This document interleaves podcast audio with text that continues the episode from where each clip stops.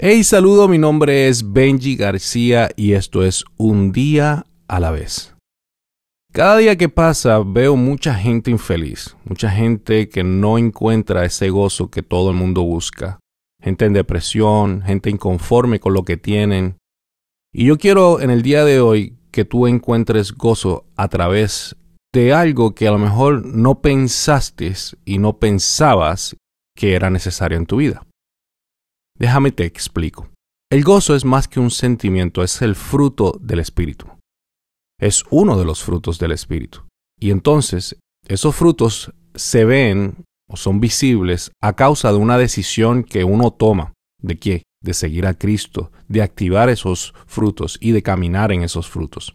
Entonces, estar gozoso no es ausencia de tristeza ni presencia de bendiciones materiales. Estar gozoso es una decisión, no importando lo que haya o lo que no haya.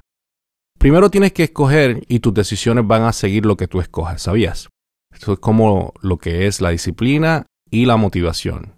La motivación tiene que ver con sentimientos, la disciplina tiene que ver con carácter. Y esos frutos son la base de ese carácter.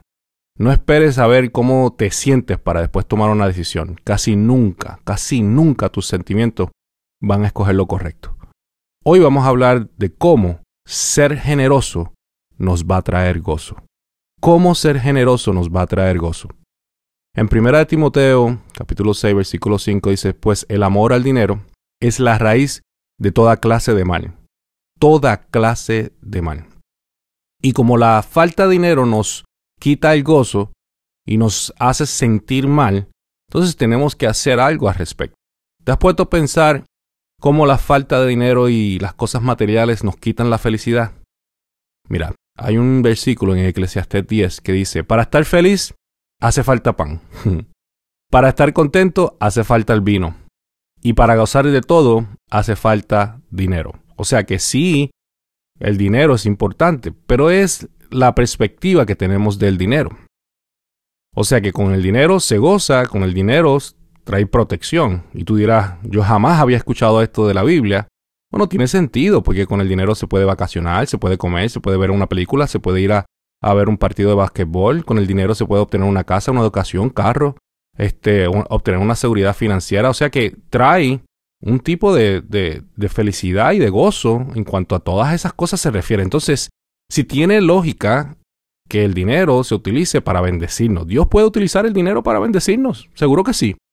Lo que sucede cuando estamos en bancarrota o estamos eh, con defalcados, como decimos en, Puerto Rico, perdemos el enfoque y la perspectiva correcta acerca del dinero. Tenemos que entender eso. Cuando no hay dinero podemos, podemos ah, hasta sentirnos como vacíos, de, cierta manera, con necesidad. Y la verdad es que todo lo que tenemos se lo debemos a Dios. Todo lo que somos se lo debemos a Dios. Si hemos trabajado duro por eso, claro que sí, sí. No te olvides de que, que, que, que sí hay que, hay que tener, hay que poner de nuestra parte. Pero tampoco te olvides que el que te dio el trabajo es Dios. Tenemos mucho éxito, pero no te olvides de dónde sacó ese, de dónde, de dónde salió ese éxito. Tenemos vida y vida en abundancia, pero no te olvides quién es el dador de la vida. O sea, las personas siempre disfrutan de las bendiciones de, de Dios y de la vida, pero se olvidan siempre quién es el dador de esta bendición. So, el dinero no es el problema. El problema somos nosotros, que nos dejamos manipular por el dinero. Dejamos que el dinero eh, simplemente sea una prioridad para nosotros. Y no dejamos que el dinero cumpla con su propósito, porque el dinero tiene un propósito. Y Dios diseñó ese propósito. Y cuando tú te acercas más al dinero, te alejas más de tu propósito. ¿De qué te vale tenerlo todo si estás completamente sin rumbo y sin propósito? Así que todo empieza con el enfoque incorrecto. ¿Por qué? Porque si tú estás enfocado en el dinero, entonces vas a tener un cierto problema. Y este es mi consejo. Dios tiene que ser primero en tu vida. Mateo 6:21, porque de donde está tu tesoro, allí está tu corazón. Donde está tu tesoro, allí también estará tu corazón. ¿Quién es primero de tu vida? ¿Qué, ¿Qué es lo que tu corazón anhela más? ¿Las riquezas y las posiciones que tienes o el Dios de las riquezas y de las posiciones? Esa es la pregunta clave que todos debemos hacernos.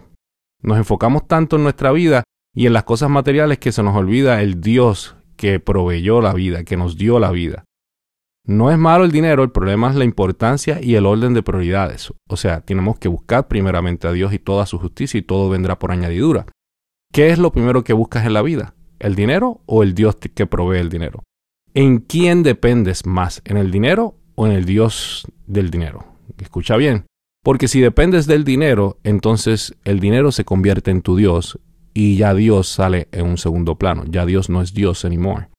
Entonces, ¿viste el, problema que estamos teniendo? Por ejemplo, cuando, Moisés destruyó las tablas de, la ley, me acuerdo que vi la película y, y aún leyendo tengo esa imagen completa. Eh, se destruyó cuando él las restrayó, o sea, tiró esas tablas en contra de un ídolo de oro que el pueblo de Israel había hecho con el oro o la bendición que, habían traído de Egipto. So, el problema no era el oro, porque Dios se lo dio, Dios le dio el oro. El problema fue lo que hicieron con el oro. El problema fue lo que hicieron con el oro. Por eso es que nosotros tenemos que entender que Dios es un Dios bueno y un Dios de orden. así que en el día de hoy, déjame decirte que practica la generosidad. Cuando Dios te bendice, sé generoso el tú ser generoso es la clave del gozo. Escoger ser generoso, vas a ver tantos y tantos resultados en tu vida. Para poder ser generoso tienes que aprender a amar. El amor todo lo puede. Ya tú sabes que siempre, siempre el amor todo lo puede. So, todo lo que sembramos y damos tiene que ser con amor. La generosidad no es un acto, la generosidad es un hábito. Así que en el día de hoy te exhorto a que seas generoso y que juntos podamos encontrar el gozo a través de la generosidad. Acuérdate que la vida se vive un día a la vez.